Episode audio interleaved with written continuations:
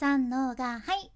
声を仕事にしています。現役フリーアナウンサーの幸あれ子です。話し下手からフリーアナウンサーになれた幸あれ子があなたの声を生かす話し方のヒントをお届けします。声を仕事にするラジオ。1年間の無料メール講座。池早メルマガの提供でお送りします。今日は話さない方が伝わる時ってあるよねっていうそんなお話をします。私幸あれ子はフリーアナウンサー歴11年目でして、まあ、話すまあ、喋るっていうね仕事をずっとずっとしてきたわけやけどこの話すスキルってもちろん文字通り話すテクニックもあるんやけどその話すスキルには実は話さないスキルっていうのも含まれとるしこの話さないスキルをあえてうまく使えなきゃその場に合わせた一番相手に伝わる話し方ってできないなーって実感してるわけです。だから話すスキルには話さないスキルも大事ってことやね 例えばね私が最初にこれを学ばせていただいたのが夏祭りの MC の現場やったじゃんもうね猛暑の中での MC ですよ。めっちゃ暑い。ステージ MC でね私は浴衣を着てもう華やかにあでやかにバッチリ決めとるわけなんやけど まあバッチリ決めてたはずなんですけどマジで汗びっちょりでね浴衣の帯のところとかさいろいろ重なってるからもうなんというか熱気がすごくて熱帯地方ですか？っていうそれぐらいの感じでねもう夏の現場は本当に大変ですそれはいいんやけどその暑さの中ステージの一つとしてね氷像の彫刻賞っていうのがあったじゃん氷像ってさ氷の像なんやけどまあ、職人さんがもう大きな大きな氷のブロックをもうステージにねバーンって持ってきてチェーンソーとかいろんな道具を使ってブイーンとかガッガッガッガッとか言ってね氷を削って何か形を作っていくってやつです。まあ、それは出来上がりが錦鯉だったり、えー、ドラゴンだったり、まあ、いろんなものになるんやけどね。でこの時氷が削られている間私は MC として喋り続けることになってるわけですよ。でここでね例えば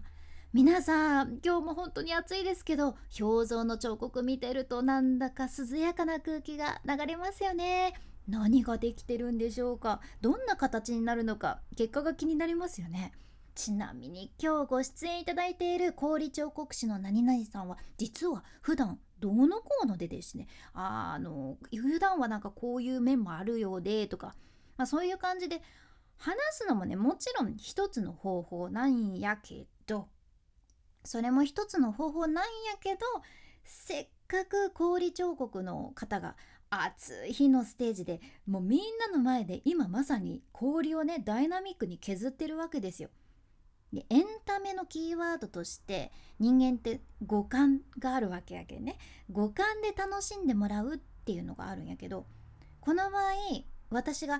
やほんともう涼しげですよねとこう見てるだけでひんやりしますよねとかどれだけ言葉をね出して伝えるよりもった一言もう一言だけ「皆さん氷の彫刻の音をお聞きください」とか言って氷が削られている音それからそういった削られている様に集中してもらう時間を取る方が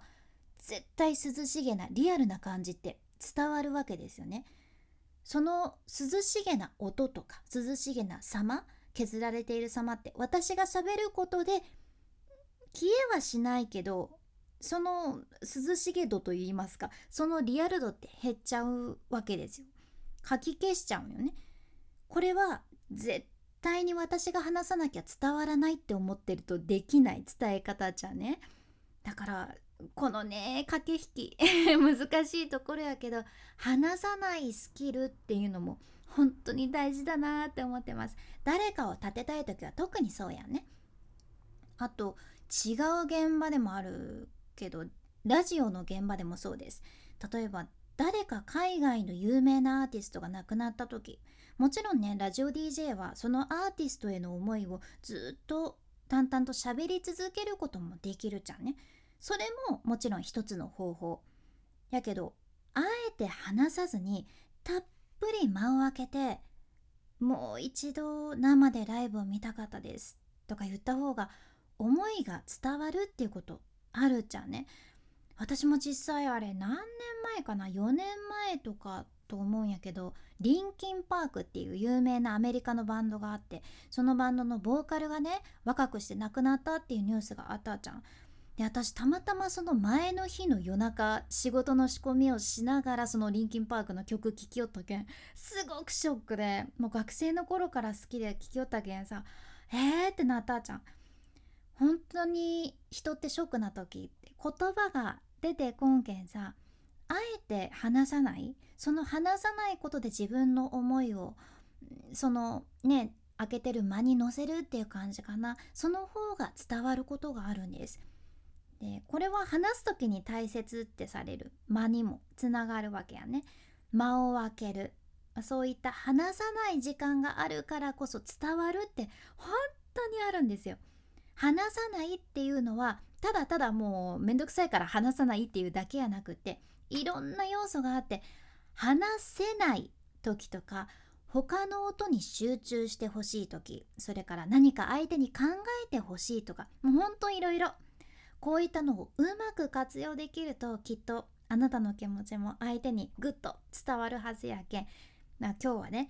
あえて話さない選択っていうのもありますよっていうことをあなたにもシェアさせていただきました。ちょっとでも参考になれば嬉しいです。さてこのラジオのスポンサー池早さんの無料メルマガもう読まれてますか？副業に興味あるけどなかなか始められてませんっていう方まずはこの無料メルマガをぜひ読んでみてください。ゼロからでも自分で稼ぐコツ継続するノウハウっていうのがサクッと学べちゃうメール講座です。ずっと無料だけ本当にずっとお金はかからんしやめたい時も簡単にサクッとやめられるけんまだ読んでないっていう人はぜひお試しで。今日画面スクロールして出てくる概要欄エピソードメモに貼っておくのでぜひチェックしてみてください。君に幸あれ。ではまた。博多弁の幸あれ子でした。